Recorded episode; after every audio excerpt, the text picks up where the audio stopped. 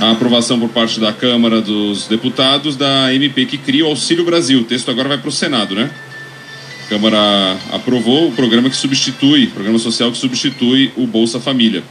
Medida provisória foi editada pelo governo em agosto, precisa ser aprovada pelo Congresso até 7 de dezembro para virar lei em definitivo. O texto, portanto, como eu disse, vai para análise do Senado. Os pagamentos do Auxílio Brasil começaram em 17 de novembro, mesmo dia que o governo liberou a última parcela do auxílio emergencial. Segundo o Ministério da Cidadania, neste primeiro mês serão contempladas mais de 14 milhões de famílias.